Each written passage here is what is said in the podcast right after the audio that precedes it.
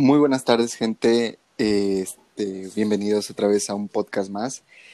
Fíjate, eh, bueno, esta es la tercera vez que lo grabamos, no sé, está teniendo problemillas, yo creo que la aplicación, pero no pasa nada.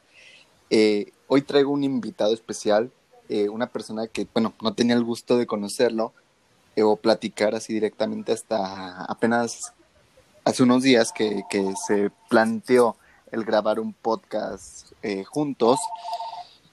Y bueno, Andy, ¿cómo estás? Bienvenido.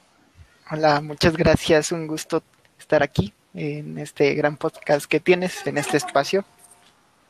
Eh, la verdad es un honor para mí estar aquí. Eh, siento que tu podcast es de los mejores que hay en este momento, sobre todo orientado a, a, a lo que estás haciendo, lo que son los esports. Sí, bueno, mira, yo teniendo muchas conversaciones con amigos por ahí en la calle, pues mucha gente no entiende qué es lo que son los esports, o sea, piensan que es solamente gente perdiendo el tiempo. Y al momento de que yo tenía la idea de crear este podcast por ahí de hace unos cuatro o cinco meses, dije, ¿sabes qué? Creo que hay que hacer entender a México una mejor cultura en el mundo de los esports. ¿Qué, ¿Cuál es esa manera? Pues invitando gente que está dentro de los esports, que vean lo que son los esports y, y, pues nos den su punto de vista y así podré cambiar tal vez el punto de vista de las demás personas. Eh, Andy, pues yo te, hago una pregunta. ¿Cómo surge la idea de Quetzal Gaming?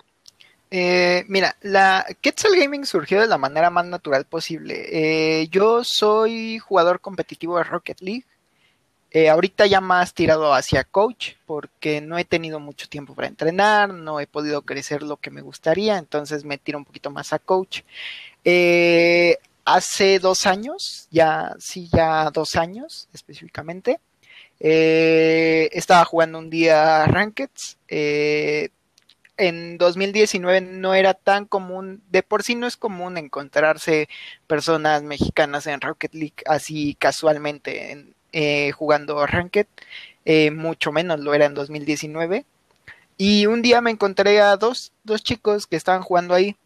Eh, decidimos hacer equipo porque hablábamos bien, ellos me enseñaron que era Discord y todo. Yo estaba, yo personalmente quería llegar a ser profesional. Y de repente con ellos vi la oportunidad de, de hacer un equipo, ver qué se armaba y todo. Eh, yo ya conocía lo que era un poquito de los esports de Rocket League en México, sobre todo lo que era la Rocket Premier, ahorita NV. Y les dije a mis amigos, vamos a hacer este, vamos a inscribirnos al torneo, aunque perdamos, ¿no? Costaba 300 pesos en ese entonces, entonces no se nos hizo difícil pagarlo y jugarlo. Eh, nos metimos, pero cuando hicimos el registro nos pedían qué página de Facebook, qué página de de la organización y todo. Y nosotros así como pues no somos organización y ya estuvimos pensándolo unas semanas si nos metíamos o no. Y dijimos pues ya vamos a hacer, aunque sea solo para este torneo, ya nos deshacemos después, ¿no? Y surgió el nombre de Quetzal Gaming, nos gustó, eh, después jugamos eh, el torneo, obviamente lo perdimos, éramos platino, diamante. Y, y fue durante unos ocho meses que fue todo como muy muy poco profesional, o sea, fue de que invito a mis amigos al, equipo, eh, no entrenábamos, entrenábamos justo unos días antes del torneo, eh, los amigos eran de los que conocíamos ahí eh, pues, personalmente o de los que encontrábamos en algún stream y nos metíamos a jugar con ellos. Y después de esos ocho meses decidimos que queríamos hacerlo más profesional. Eh, y ahí fue cuando empezamos a meternos un poquito a conocer lo que era administración, conocer cómo, cómo organizar un equipo de esports, porque la verdad no es algo fácil. O sea, muchos dicen, no, pues ya, nada más es aviéntalos a jugar y listo, ¿no?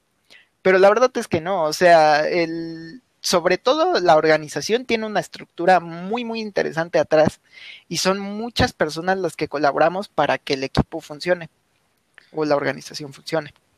¿Cuántas, ¿Cuántas personas están detrás de Quetzal Gaming? Ah, mira, de, o sea, como socios del equipo, que tenemos un porcentaje del equipo, somos cinco personas actualmente. Eh, tenemos una diseñadora gráfica que es aprendiz, entonces les estamos enseñando un poquito cómo, cómo a las cosas, porque ella se dedicaba más que nada al diseño en, en móvil para, para, aplicaciones como Amino y todo eso, que suben fanarts. Y eras compañera mía, le dije, oye, ¿sabes qué? Veo lo que tienes, tienes un buen estilo, concuerda con Quetzal, nada más te, te invito a, a que a que formes parte de nosotros y ya yo te ayudo a que aprendas Illustrator, Photoshop. Aparte de eso, tenemos 10 capitanes, que en este caso cada capitán se encarga de un equipo. De LOL, Valorant, Gears, este, Rocket League A, que en este caso el capitán soy yo, Rocket League B y eh, Academy, que es nuevo. Y aparte tenemos los de LOL. Y bueno, tenemos dos de LOL y alguien que se encarga de los streamers, de los creadores de contenido. bueno, es realmente, me, llama la atención porque es un gran, tienes un gran este, equipo de trabajo atrás, ¿sabes? O sea, no muchas organizaciones se dan ese lujo de tener pues tantos equipos. Eh, ¿tú, ¿Tú a qué más te dedicas aparte de, de ser CEO? O sea, porque pues esto, tener un equipo conlleva meterle mucho dinero y muchas, muchas personas pues no tienen o, o sí tienen, pero tal vez no les gusta invertir tanto en los equipos. ¿Tú tienes algunos otros negocios aparte de esto? Eh, aparte de esto, pues soy estudiante y aparte soy desarrollador independiente. Tengo título de, técnico en programación, entonces eh, si llega algún cliente que quiera una página, pues eh, yo se la hago. O algún proyecto que surja, yo lo hago.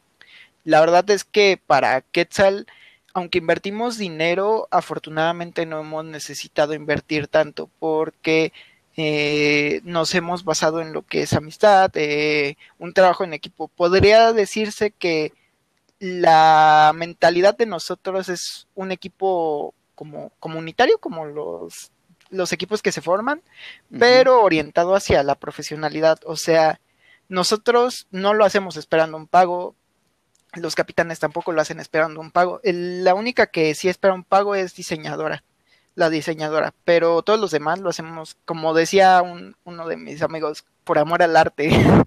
Sí, claro. Más que nada, bueno, llega un momento, yo, yo creo que va a llegar un momento en el que tú ya vas a tener que elegir si seguir haciéndolo como amor al arte o, o ya buscar algo más, ¿sabes? Porque Quetzal Gaming tiene la, bueno, para mí tiene yo creo el, el, futuro de ser un equipo grande de los esports. Ponle en México hasta nivel NA en todos los, en todos los juegos. En Rocket League, eh, tengo entendido, desmiénteme si no, que esta fue apenas tu primer, su, primer su primer clasificación a, a, un, a una Rocket Drift. Cuéntame, ¿qué tal? ¿Qué pasó? ¿Cómo, cómo, cómo se dio eso? Uh, llevamos intentando calificar desde que desde que creamos Quetzal Gaming. Obviamente al principio éramos diamantes, pues no íbamos a llegar. Luego tuvimos la oportunidad de tener un equipo un poquito más competitivo, pero tampoco llegó, se quedó a semifinales. El año pasado fue cuando dijimos vamos a traer jugadores del Draft Day. Eh, trajimos GESES y estuvimos creo que a un partido de calificar. Pero pues fuimos trabajando y llegamos a la LATAM, LATAM Norte, quedamos en doceavo lugar. O sea, eh, de acuerdo al torneo, somos el doceavo equipo de toda Latinoamérica Norte. Fíjate, eh. bueno, haciendo un paréntesis en eso, en el LATAM Norte, yo recuerdo que mucha gente no le tenía fe a Quetzal Gaming mucha gente, eh, y me incluyo, nos sorprendió que llegaran al, lugar 12, ¿sabes? Pero sí. pues, pues eso habla evidentemente del trabajo que ustedes ya tenían atrás. Es, estoy, estoy en lo correcto, ¿no? O sea, ustedes mm. ya tenían un trabajo de meses con anticipación, que su objetivo era llegar a la TAM Norte, ¿no? Sí, la verdad es que, mira, en Quetzal sobre todo nos basamos en, en un concepto que es el proceso. Eh, son procesos eh, que tardan a lo mejor meses, a lo mejor puede tardar un año, pero durante ese proceso queremos cumplir un objetivo. A nosotros no nos desespera el, no, pues acabo de contratar estos jugadores y no llegaron a, a, la drift. No, porque sabemos que, que es difícil, que lleva su tiempo y que si no llegan ahorita pueden llegar al siguiente, el siguiente. El chiste es mantenerlos. Por eso tenemos un roster tan estable.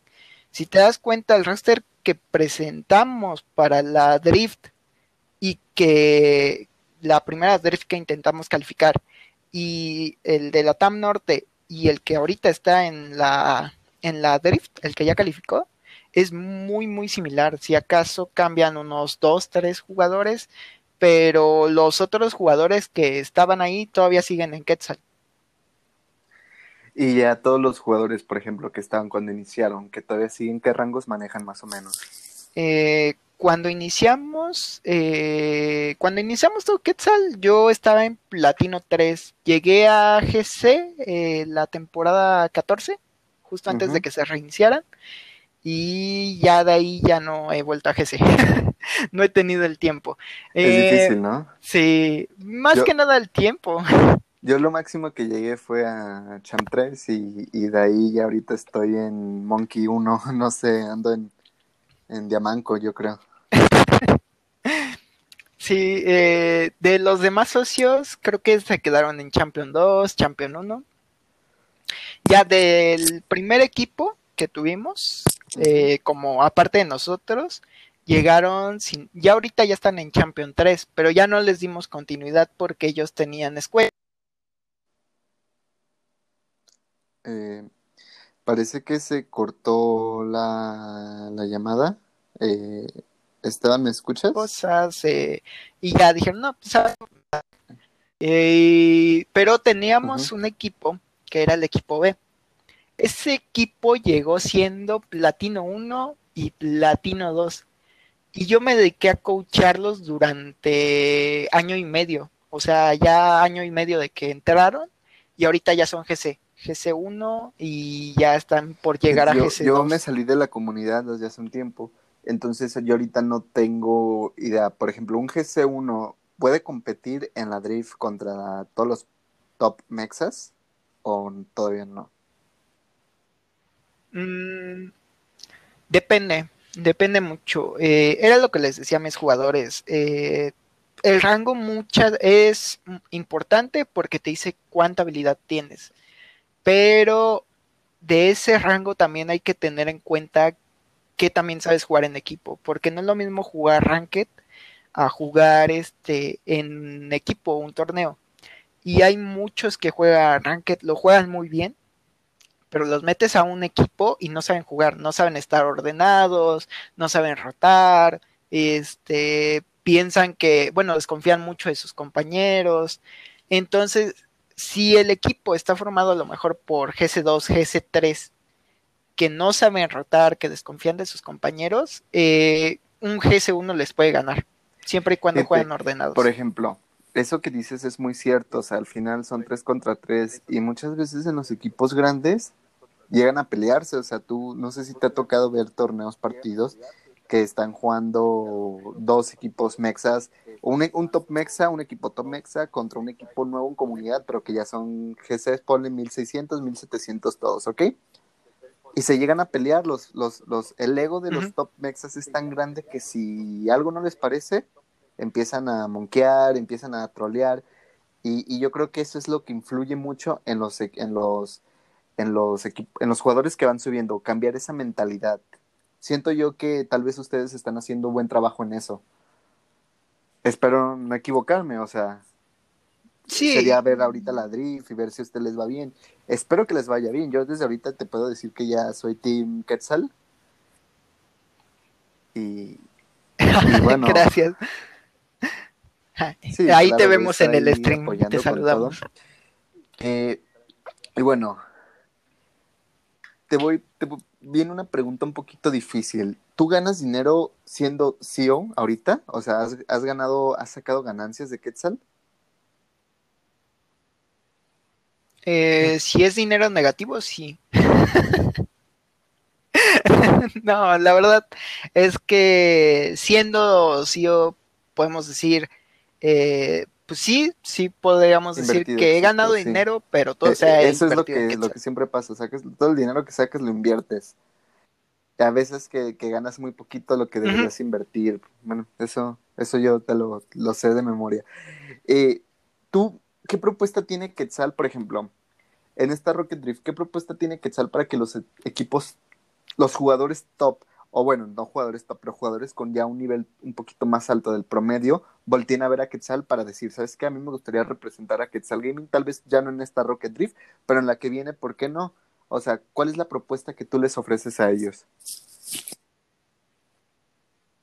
Eh, creo que lo más importante es un cambio de mentalidad. Si no hemos llegado lejos a a torneos internacionales, como lo puede ser la RLCS, es por esa mentalidad que tenemos de eh, yo solo lo hago, yo solo me entreno y todo. Siendo sinceros, la mayor diferencia que tenemos entre NA y Europa es el proceso que llevan los jugadores. Hay jugadores que desde platino ya están en un equipo y ese equipo los mantiene hasta hacerlos crecer y y si no los mantienen, los recomiendan con otro equipo más grande, más grande, más grande, hasta que llegan a un equipo top. Fíjate, bueno, muchos jugadores, yo te voy a hablar de un caso que yo tuve, como, bueno, no sé si tú sabías o llegaste a saber de Genetic Esports. Este, pues hay muchos jugadores que estaban en los equipos B, pues fueron como creciendo poco a poco. Y creo que es lo que tú estás haciendo. Y eso, y eso a mí me encanta que tú le des oportunidades a todos, porque todos merecen la misma oportunidad de jugar, ¿sabes? Todos merecen la misma oportunidad de calarse. Pero aquí el problema ya, ya llega, yo creo, en la mentalidad al momento del torneo. Muchas, muchas, muchas veces yo siento que los jugadores no se la creen. Eh, y esto pasa muchas veces antes de un, de un torneo, por ejemplo, en la jornada 1 de la Rocket Drift, yo siento que te puede pasar a ti, espero sepas manejarlo. Eh, que tal vez se puedan poner nerviosos o que no se la crean que ya están ahí o infinidad de razones que puedan afectar en el rendimiento del, partido. ¿Tú ya tienes alguna estrategia para eso? Sí. Eh, somos conscientes de que eso puede pasar y lo platico con mis jugadores porque eso es a lo mejor otra diferencia que veo entre Quetzal y otras organizaciones. Hay muchas organizaciones que eh, el CEO no, el CEO no se acerca a sus jugadores. Y algo que aprendí de, alguien a, que admiro de los esports, que es Elec, es que él está muy cercano a sus jugadores. Él tuitea con ellos, que yo sepa, él platica mucho con ellos. Entonces, de cierta manera les da la confianza de que él, que es el CEO, cree en ellos. Y, y él tiene la confianza de poder decirle, ¿sabes qué? No te confíes, ¿sabes qué? Tienes que dar lo mejor y, hay una relación bastante abierta con ellos. A, mí eso es algo que admiro y eso es algo que tenemos en Quetzal. Eh, yo siempre estoy en contacto con los jugadores. Eh, si se sienten nerviosos, ellos me lo dicen abiertamente porque saben que no los voy a criticar. Es más, incluso si tienen problemas personales o algo así, ellos mismos tienen la confianza de comentarlo. Porque yo soy el CEO, pero también los apoyo mucho en el aspecto de si se sienten nerviosos, si pasó algo malo en su vida, si este, no sé si tuvieron algún problema escolar. Eh, de hecho, muchas veces, eh, sobre todo en exámenes finales, cuando les toca estudiar algo y no saben, en el grupo de WhatsApp lo ponen y así como, ¿quién me ayuda? No sé, a cálculo diferencial y entre todos le apoyamos y le echamos para que, para que pueda entender lo, que es cálculo diferencial. Y, eso es algo que, que, nos facilita a la hora de, por ejemplo, hablar con ellos de ahorita que viene la drift. Yo les puedo decir, ¿saben qué? Es la drift, pero no se pongan muy no se pongan nerviosos, eh, jueguen como lo han estado haciendo. Si llegaron aquí es porque son igual que los 16 equipos que están ahí. Al final de cuentas van a ser tres jugadores contra tres jugadores ha habido sorpresas, o sea, a mí lo que me encanta de Rocket League es de que nunca hay un claro favorito, nunca hay un, un, jugador que se, que marque, bueno, sí, sí hay favoritos, o sea, puedes, podemos decir Tequila en su momento era el favorito de que siempre ganaba, ganaba, ganaba, pero yo creo que últimamente, como ha crecido la comunidad, han crecido los equipos y ahorita esta Rocket Drift yo la veo muy igualada en muchos equipos. O sea, se la puede llevar cualquiera, inclusive hasta ustedes pueden ser candidatos a llevársela, solamente hay que creernos, hay que creer que ustedes pueden hacerlo. Fíjate, me, gusta tu mentalidad, la forma en la que tú hablas con tus jugadores. Y, bueno, te, puedo preguntar, ¿cuál va a ser el roster para la Drift? ¿Cuál, ¿Qué jugadores van a meter ustedes a la Drift? Eh, tenemos seis jugadores. Eh, vamos, sinceramente ahorita les di pues, eh, lo que es esta semana de vacaciones. nada más se entrenaron un día ya lo demás es libre. ¿Por qué? Porque se viene jueves, viernes, que salen, sábado, domingo, igual salen. Entonces ya a partir del siguiente lunes es cuando se entrena fuerte y el roster nunca está asegurado. O sea, eh, tener seis jugadores a lo mejor registrados en Smash nos da la, la versatilidad de cambiar de acuerdo al rival. Y es que bueno, esto es algo que, que, he estudiado a lo largo de lo que conozco de Rocket y es que hay muchos tipos de jugadores. Hay jugadores mecánicos, jugadores inteligentes, jugadores defensivos. Entonces, algunos se adaptarán más a un partido, otros se adaptarán más a otro. Y yo les digo, les advierto a los equipos que estén viendo que también nos estudien, porque nosotros los vamos a estudiar y vamos a sacar la mejor escuadra que, que, que pueda, que pueda enfrentar ese, mensaje que mandaste me, me, encantó. Fuerte, un mensaje fuerte y claro. Que nos estudien. Y eso es bueno porque, ¿sabes? Estás dándole un mensaje que ustedes van a dar una sorpresa, que ustedes ya están estudiando, que ustedes ya saben qué es lo que van a hacer. Y bueno, otra cosa, no es muy usual que, por ejemplo, eh, tú dices, son seis jugadores, pero ante la adversidad del rival, vamos a ver quién entra, quién cambia, porque nosotros le vamos a jugar de una manera así. ¿Dónde se había visto eso? ¿Sabes? En ningún equipo se había visto eso porque todos los equipos normalmente son sus tres jugadores, tres jugadores de siempre hay un suplente. Eso me encantó, eso, eso me, gustó. Eh, bueno, evidentemente, ¿cuándo inicia la Rocket Drift? ¿Es este, este domingo? El, no, el 15, si no me equivoco. Este, bueno, yo, yo conociendo cómo se maneja más o menos con Jan y ellos, ya les debieron haber pasado el calendario, ¿no? Mm, solo nos dieron fecha 15 y nos pidieron ahí algunos datos. yo pensé que ya te habían pasado el calendario y quería preguntarte, ¿tu inicio va a ser difícil? O sea, ¿ves tus primeros cinco rivales muy fuertes o, ves un inicio fácil, acomodo? No, era, era una pregunta para ver más o menos tú cómo, tus, pues sí, tus, tus, tus, ay, se me fue la palabra. Ah, bueno, se me fue la palabra, si ahorita me acuerdo te la digo. Es que Fíjate, sí, bueno, tus, tus pronósticos. enfrentamientos? Ah, mis pronósticos. Ok, eh, mira, todos los equipos son difíciles y están ahí es por algo. Y si lograron calificar es por algo. Obviamente hay unos que tienen más experiencia, como lo puede ser Easton, que yo creo que es el rival a vencer. Pero eh, creo que siempre hay que ser conscientes de que no hay equipos fáciles. ¿Por qué? Porque en lo que fue la calificación de esta drift nos costó mucho y nos costó porque los jugadores de repente cayeron en esa mentalidad de, ay, este equipo es fácil, este equipo es más difícil. Y ya fue de que a partir de la tercera clasificación les dije, les hablé directo, o sea, no hay equipos fáciles. Eh, cualquier equipo te puede dar una sorpresa, cualquier equipo te puede jugar diferente y tú no sabes cómo responderle. Entonces, eso de decir que hay un equipo fácil, creo que, creo que está mal, porque siendo sinceros, cualquiera puede llevarse los primeros partidos, cualquiera puede, cualquiera puede ganarle a cualquiera. esto yo lo veo así, para mí es vital tener un buen inicio.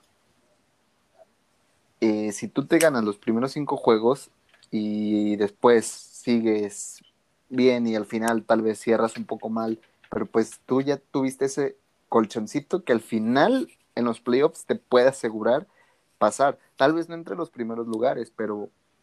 O, o qué mejor pasar entre los primeros lugares, pero por lo menos ya tuviste tu colchón al inicio y yo creo que en los playoffs se vuelve a reiniciar ese chip, que es otro torneo diferente y se juega, se juega más intenso. Para mí, me, a mí me gusta ver más unos playoffs que temporada regular, porque para mí los jugadores salen ya a matar o morir y, eso es lo interesante en un, en un, juego eSport. Porque ahí un jugador ya te puede enseñar todas sus mecánicas, todo lo que ese jugador trae.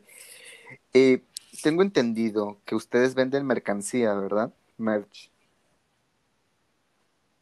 Eh, mira, ah, está en proceso. O sea, este podcast sale la siguiente semana, entonces, si ahorita están escuchando el podcast, probablemente ya esté mínimo una publicación ahí del anuncio de la mercancía. Esperemos así sea, pero a más tardarla vamos a tener ya en abril para que ya la puedan ver y para que en mayo ya puedan pedir. la mercancía o todavía no puedes decir mucho? Eh, podemos dar aquí la exclusiva, si ok, eh, el diseño lo trabajamos ahí un poco en conjunto. Yo me encargué un poquito de adaptarlo a la playera.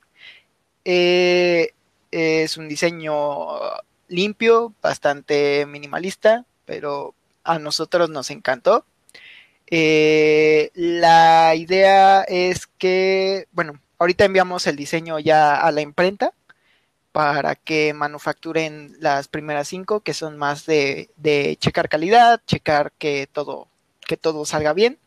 Si todo sale bien, vamos a dar luz verde para ahora sí este, pedir más y o para montar ya un negocio con esta imprenta en el cual puedan ustedes pedir directamente sus playeras a esa imprenta y ellos van a tener la licencia para, para, para producirlas hacia sí, solamente van a hacer camisas o van a meter variedad.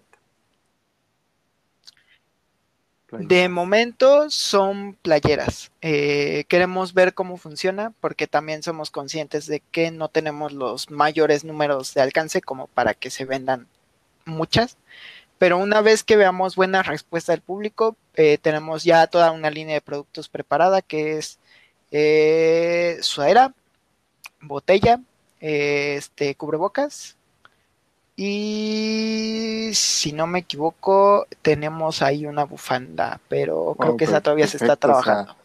Eh, bueno, cuando, cuando salga evidentemente yo voy a encargar la mía para ver qué tal.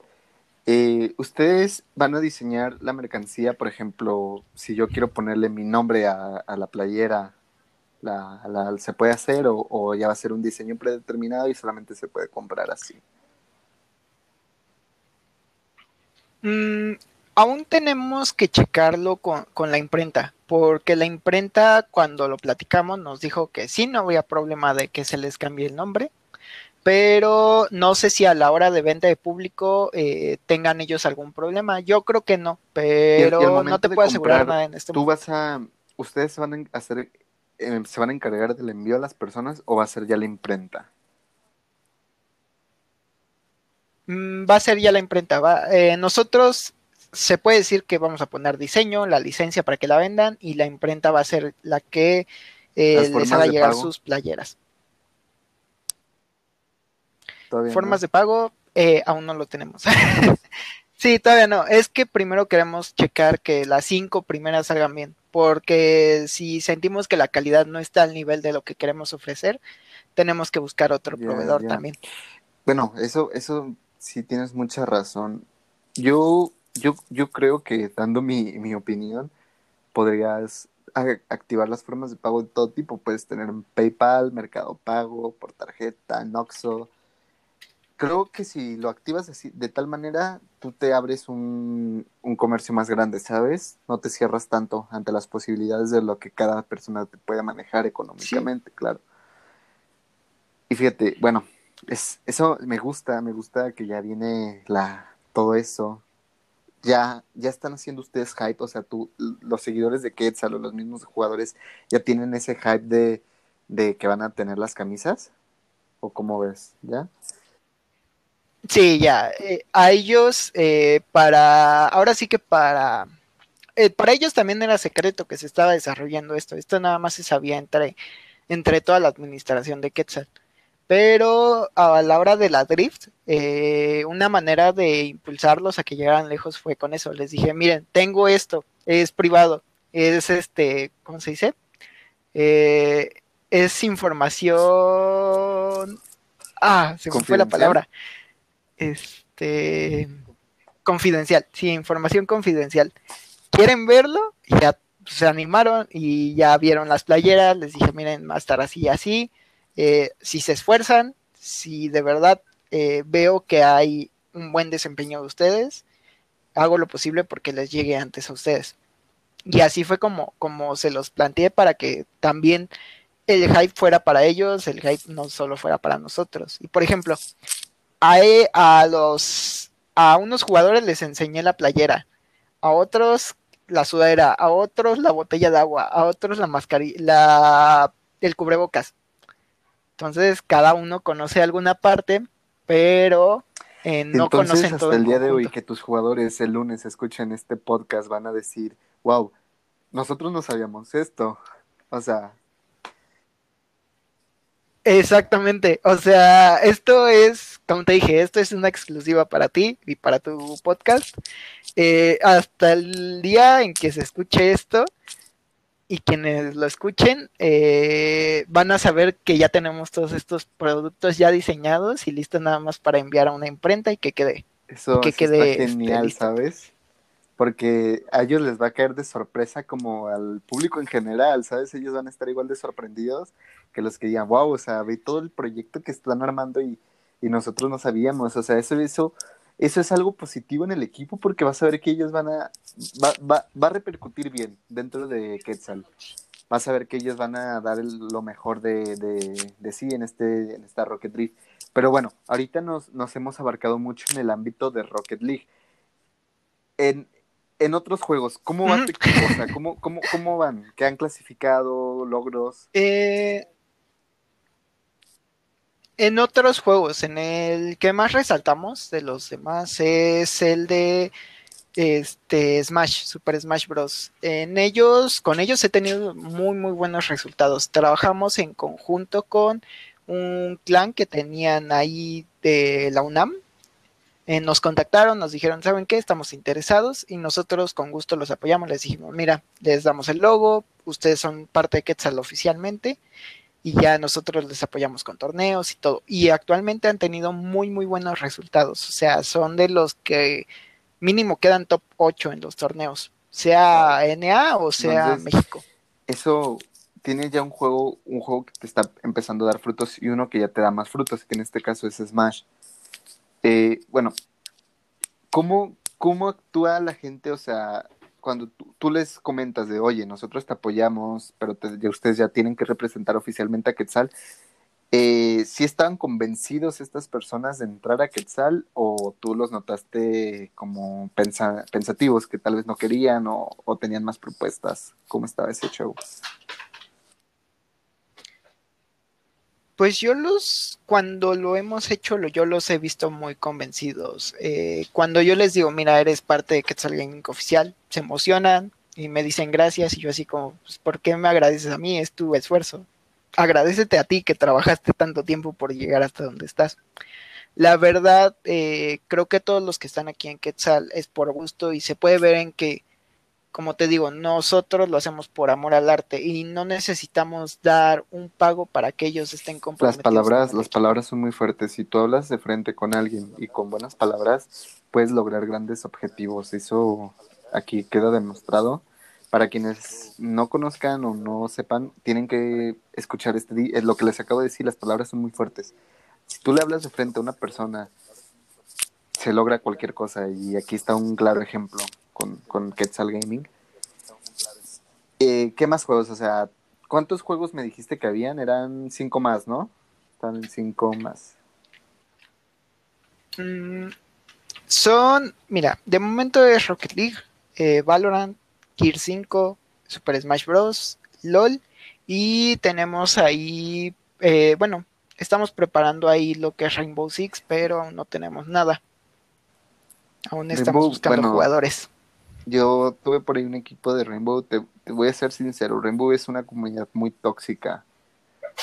Siento yo que, que ustedes van por un buen camino y meterse ahorita a Rainbow mm, no es una buena idea porque los jugadores piden mucho, la verdad. Bueno, en dado caso, ¿ustedes lo abrirían a PC o sería por Xbox o PlayStation? ¿Cómo, cómo, cómo más o menos planeas ese rollo? Lo abriríamos a PC y abriríamos sobre todo a jugadores que no tienen la oportunidad de resaltar en, en equipos grandes. Como te lo digo, la, la mentalidad de Quetzal es el seguir un proceso. Y si nosotros podemos trabajar en, en los chicos, en los que llegan desde que están, por ejemplo, apenas empezando, oro, platino, pues qué mejor, porque así les podemos enseñar muchas, muchas cosas. Les podemos decir, mira, ¿sabes qué? La comunidad es así, intenta evitarlo, porque si no, no vas a salir adelante, si no, no vas a crecer. ¿Qué, qué, es lo que te decía? Así pasó con Rocket. Muchos jugadores de Rocket son, yo entreno solo, eh, yo me cambio de equipo cada, cada semana, eh, a quien me ofrezca más y todo. Y aquí en Quetzal, y aquí en Quetzal son así de que, mira, yo me comprometo con este equipo, voy a entrenar tal tal día, si no puedo entrenar yo te aviso, este, yo no te voy a pedir nada, pero este, pero si necesito algo yo te aviso con toda confianza y, tienen esa mentalidad de que, de que aunque la comunidad sea tóxica, ellos tienen que intentar ser mejores. ¿Has tenido tú problemas con alguien dentro de la comunidad? Ah, dentro de la comunidad, creo que no. Pero es porque por lo general cuando veo que puede haber problemas, me alejo un poco. Eh, la verdad no me gusta ser conflictivo porque no me gustaría que eso afecte a mis jugadores.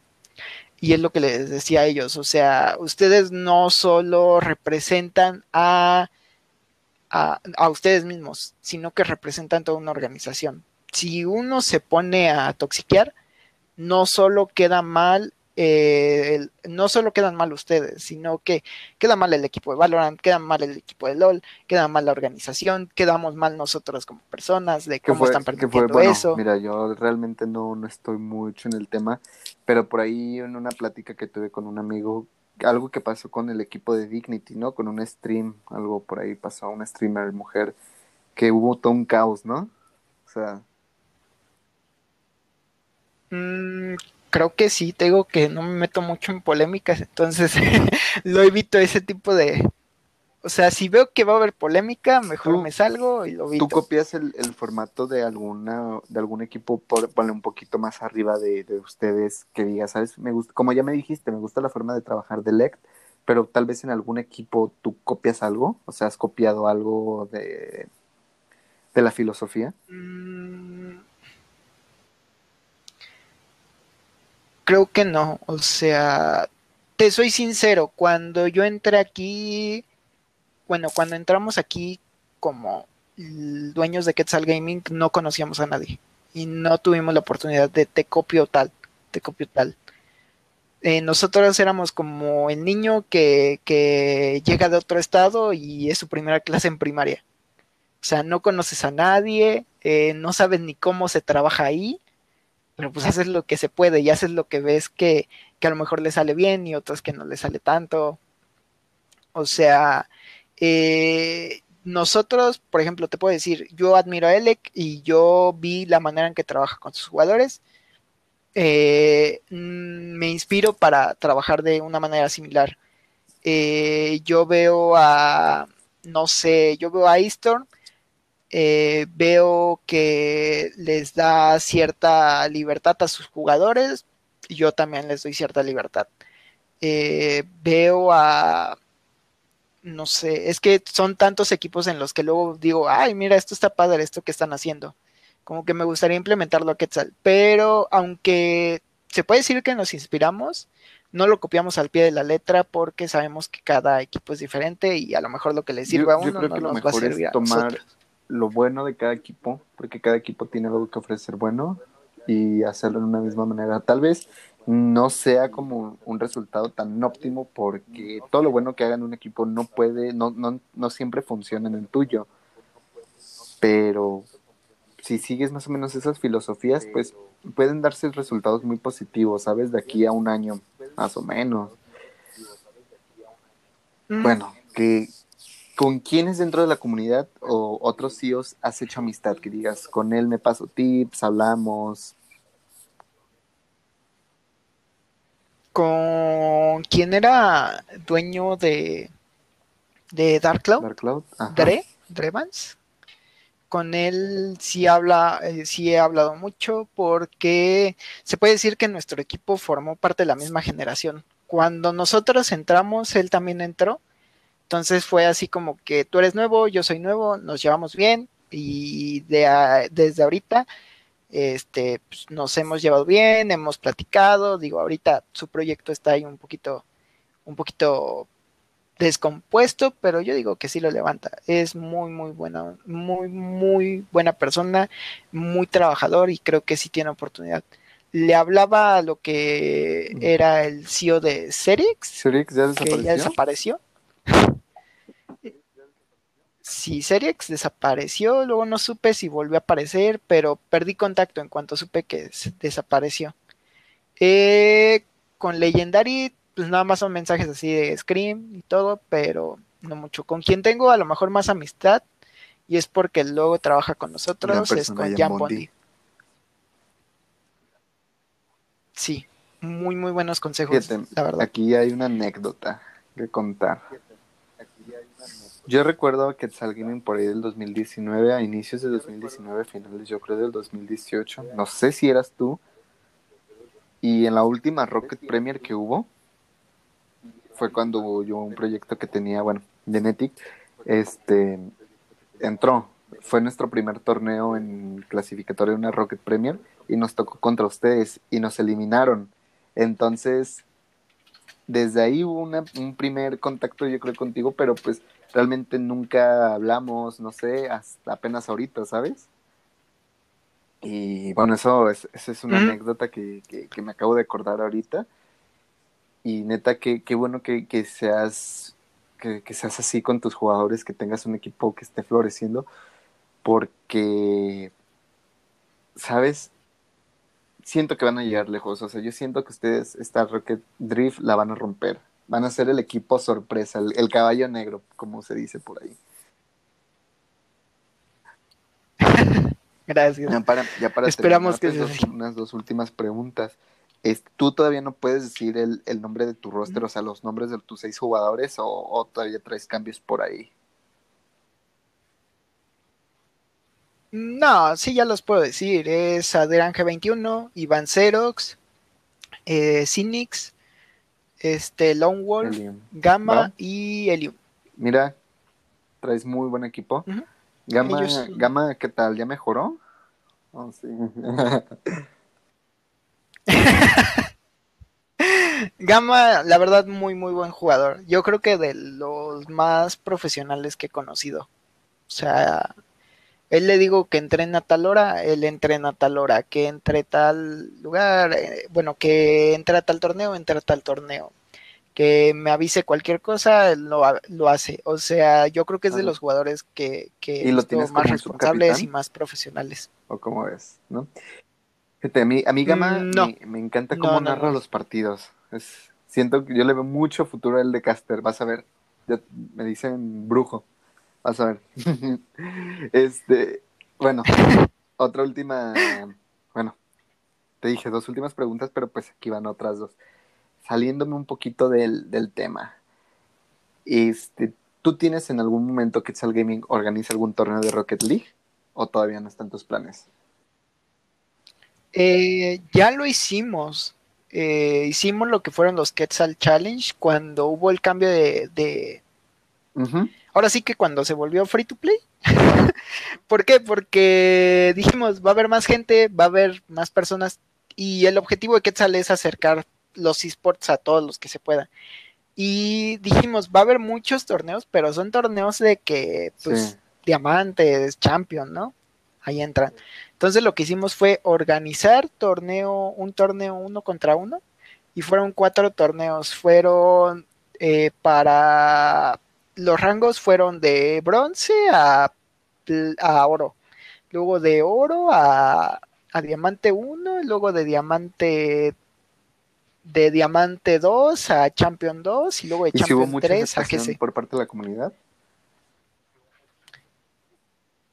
Sí, la verdad lo que donde más hubo fue en el Diamante 2, Champion 2, que es donde la mayoría entró, porque son los que ya conocen los torneos, pero por parte de los oros, de los de los plata, bronce también hubo bastante hubo menos de los Champions, dos para GC, ¿no? O sea, son de los que se ofrecen al momento de jugar torneos.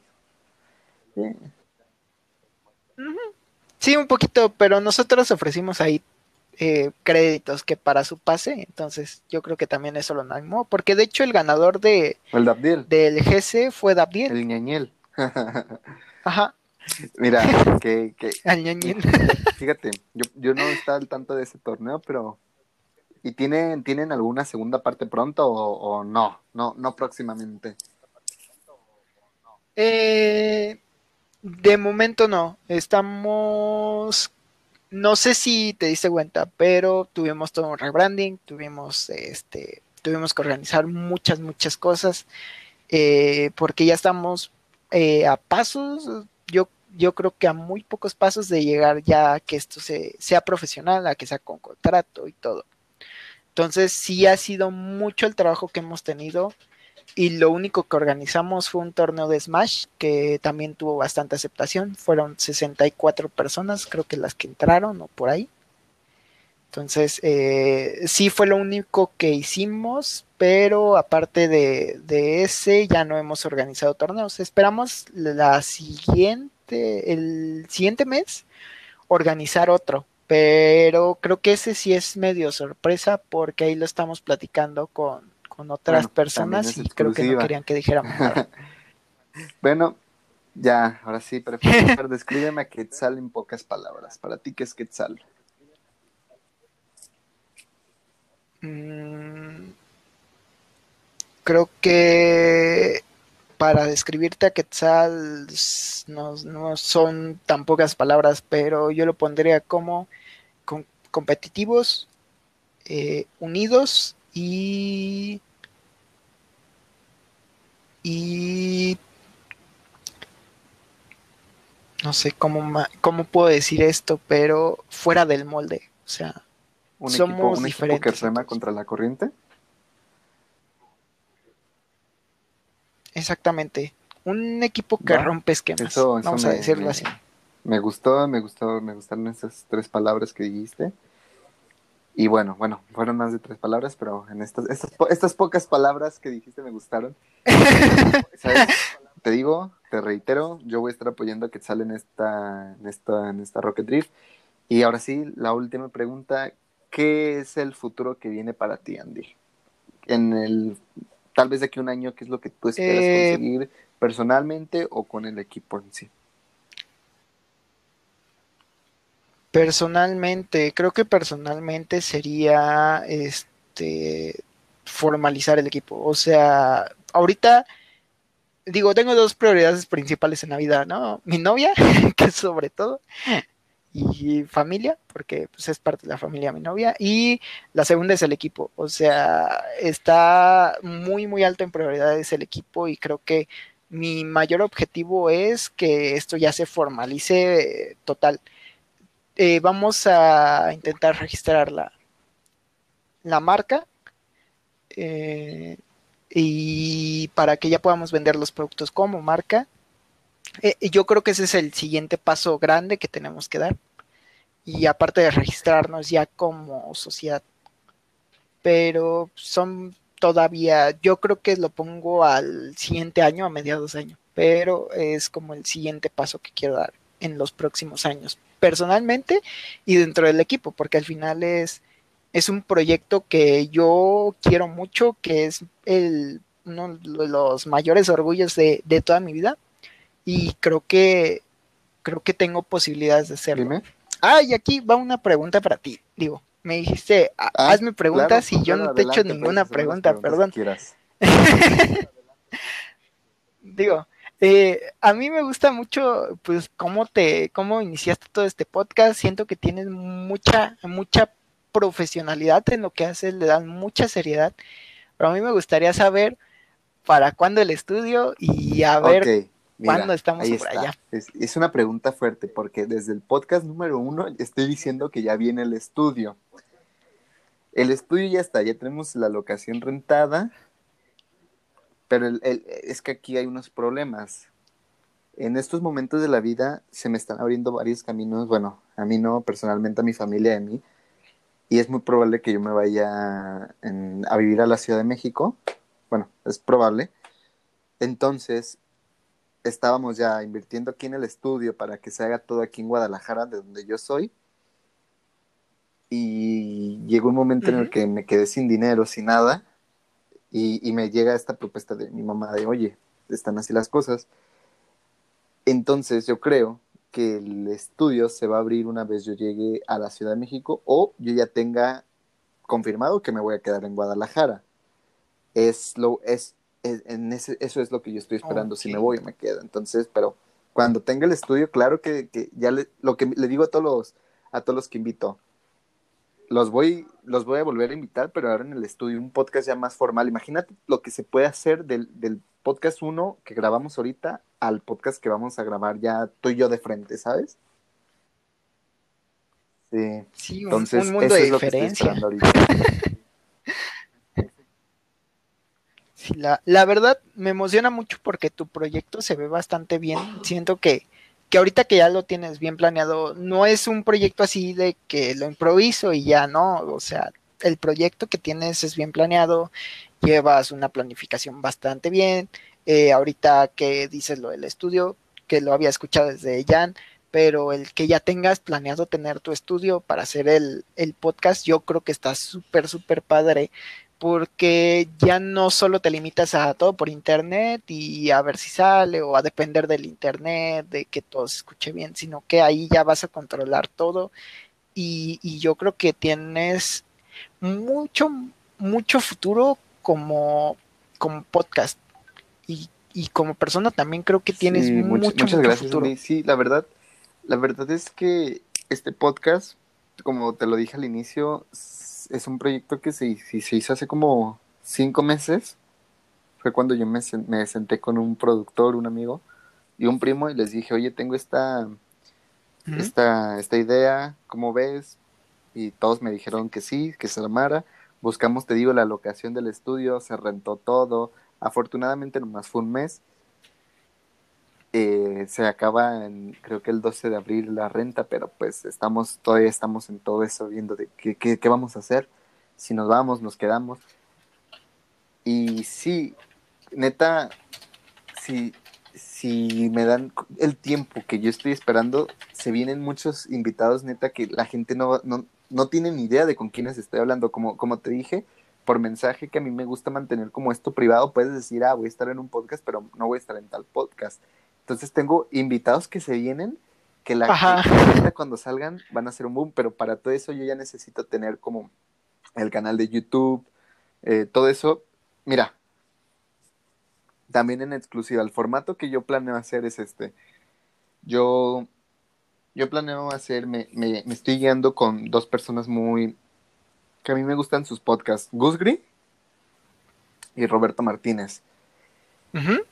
Este, quiero hacer un, quiero subir clips, subir clips como ellos los hacen, para, porque mira, dijimos muchísimas cosas que, que, que, son muy importantes, pero la gente tal vez no vaya a tener el tiempo de escuchar el podcast completo o hasta un cierto punto y se va a perder muchísimas cosas que, que están ya dentro del podcast. Entonces, si yo empiezo a subir clips, la gente ya va a empezar a escuchar pues lo que se habló durante el podcast y, es, y este es el formato que yo te dije. Hoy se va a estrenar un nuevo formato. Entonces a partir de la próxima semana es muy probable que se suban clips, eh, aunque sea pues del, de esta llamada, pero pues ya la gente puede escuchar más o menos lo que es el podcast, o sea, lo, lo que se habla y si les interesa pues aventarse todo el podcast completo, ¿por qué no? Pero sí, o sea, es más o menos lo que yo planeo hacer. Entonces, sí, todavía estoy un poquito atrasado, pero pues ahí vamos, ¿no? Lo importante es empezar, ya después eh, no vas a saber ni, ni dónde empezar el trabajo. Porque, te digo, ya tengo a otro chavo confirmado y estoy a la espera de, de, uno, de un grande, como, como dicen.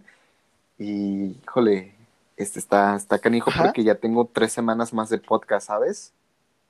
Y entonces es lo que, lo que a mí me, me, me, ayuda de que, bueno, ya tengo el trabajo de estas próximas tres semanas.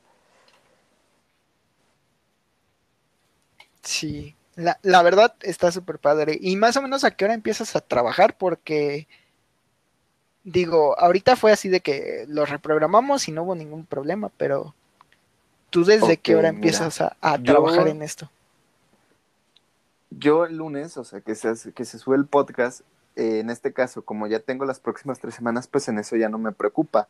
En este caso, apenas ayer que se subió el de Jan Bondi, que se debía haber subido el lunes, pero por unos problemas que no se pudieron subir, este, la próxima semana tengo que, eh, bueno, ese, me puse a pensar quiénes necesito invitar, hago la junta con los chavos que me apoyan, les dije, oye, mira, están estos, y ya vi que comentaste, dije, mira, ya tengo un CEO, le mando mensaje, hablamos, se hizo, normalmente yo creo que se hace el, el todos los, los días lo cito a las dos, pero como yo estoy en otros proyectillos más, pues que me citan a mí a las 3, por ejemplo, hoy tengo otra junta a las 5 y muchas cosas más de, de proyectos fuera de esto que, que, tengo que estar como cumpliendo.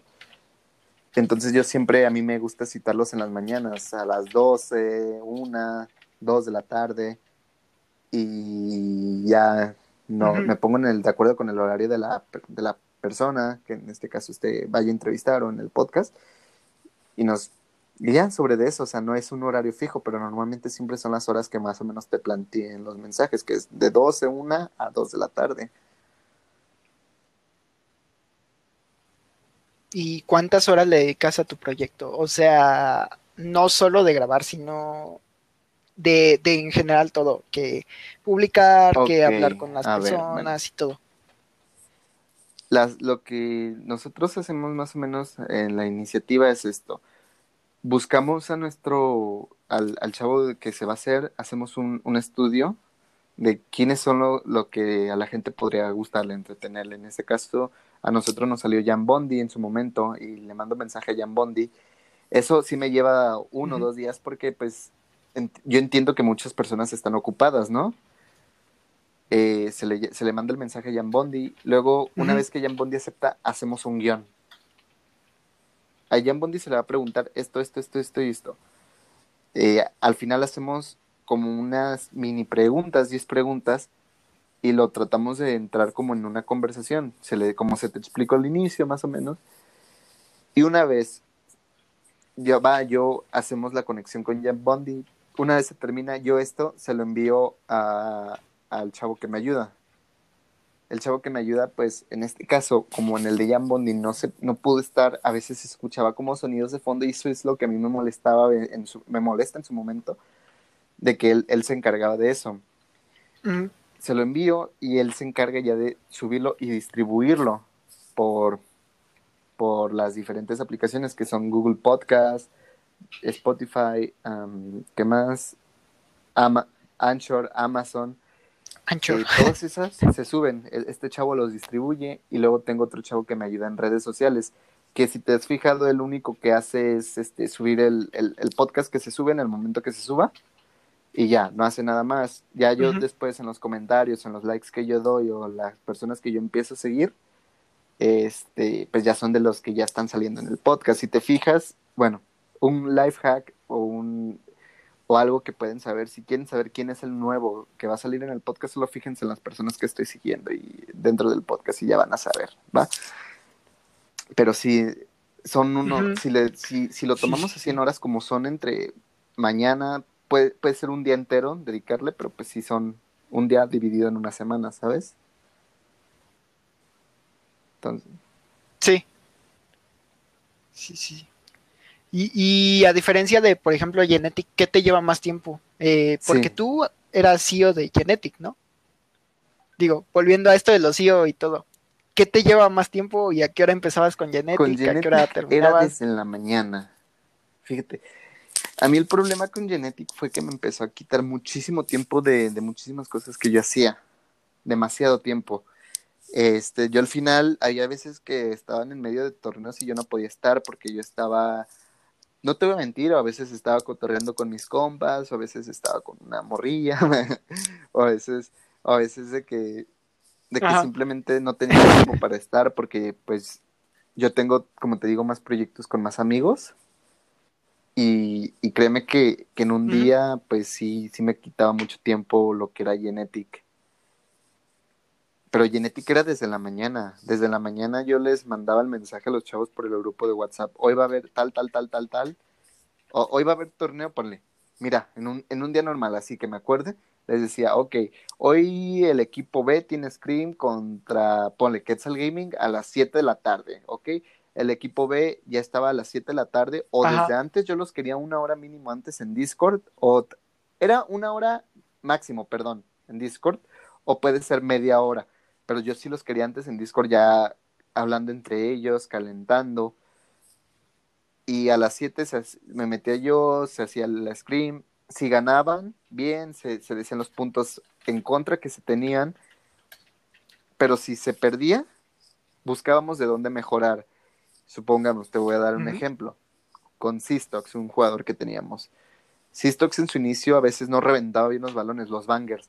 Y siempre con él se trabajó de esa manera. ¿Sabes qué? Sistox, reviéntalos, reviéntalos, reviéntalos. Y yo creo que al morro ya le cagaba que todo el tiempo le estuviera diciendo, es que, mira, te metió gol tal persona porque ve, no reventaste el balón cuando te viste haber reventado, pero lo mandaste a la lateral y emputiste, bueno, perdón por la palabra, y en- así a veces yo hablo así, embutiza el vato, te, te agarró la, te agarró este, sí, la pared y voló y ya, nos anotó el gol.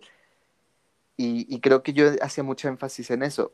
Entonces, si el equipo A no tenía nada que hacer, que pues en ese día pues no los molestaba a ellos, lo- ellos entrenaban por su cuenta, pero si había partido igual, teníamos en nuestro servidor de Discord pues los dos canales de los dos equipos y ya se metían entre ellos y una vez se terminaba ya todo, todo el tema de, de, de los torneos o lo que tenían que hacer, pues platicábamos, ¿sabes? Al final nos quedábamos platicando todos los chavos, eh, echando desmadre, bromeando entre nosotros y ya, veíamos películas, llegó un momento en que veíamos películas, bueno, una película, pero llegamos a ver una película, escuchábamos música o nos poníamos a jugar que Warzone, de que me ayudaban, me, me carreaban a subir. Entonces, pues fueron, eran, eran muchas cosas. Yo creo que sí, tal vez, tal vez no me gustó la forma en la que se cerró Genetic, pero yo creo que ya era necesario para poder ampliarnos cada quien en lo que nosotros queríamos. Mm, Exacto. Para poder ya crecer como ya personas, ¿no? tenía que dar, ¿sabes? Sí, sí, sí, sí entiendo lo, lo que me dices. Sí, eh, yo lo comentaba porque, por ejemplo, en Quetzal yo normalmente mi hora de Quetzal son este de 7 hasta que termine la noche. ¿Por qué? Porque, por ejemplo, eh, luego hay muchas veces que nada más es una scream, checar ahí unas cosas, coacheo y todo. Y pues ya es de que me conecto a las 7, acabo como a las 10, 10 y media y listo. Pero cuando tengo juntas con todos los demás socios y con todos los administrativos de Quetzal, pues sí son juntas que luego llegan a, a acabar a las 11 de la noche Sí, o hasta la 1 de la mañana. y, y- sí, y, y yo, y yo te lo, te lo, te lo preguntaba, ¿por qué? Porque pues tú fuiste SEO y quería saber eh, qué podía tomar a lo mejor de lo que tú hacías. Digo, creo que a diferencia de, de ti, con ahorita Quetzal es que nosotros tenemos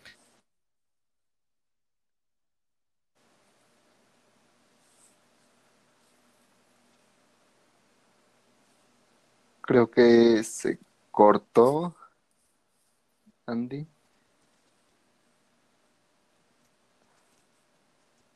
Sí, eh, se te ha de ver muteado o se te ha de ver cortado el internet tantito.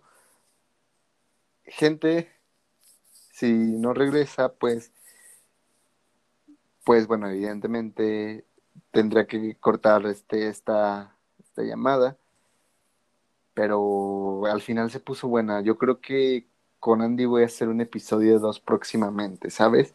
Si les gustaría el episodio 2 con el CEO de Quetzal Gaming, yo voy a hacer una encuesta en Twitter y por favor, este, déjenlo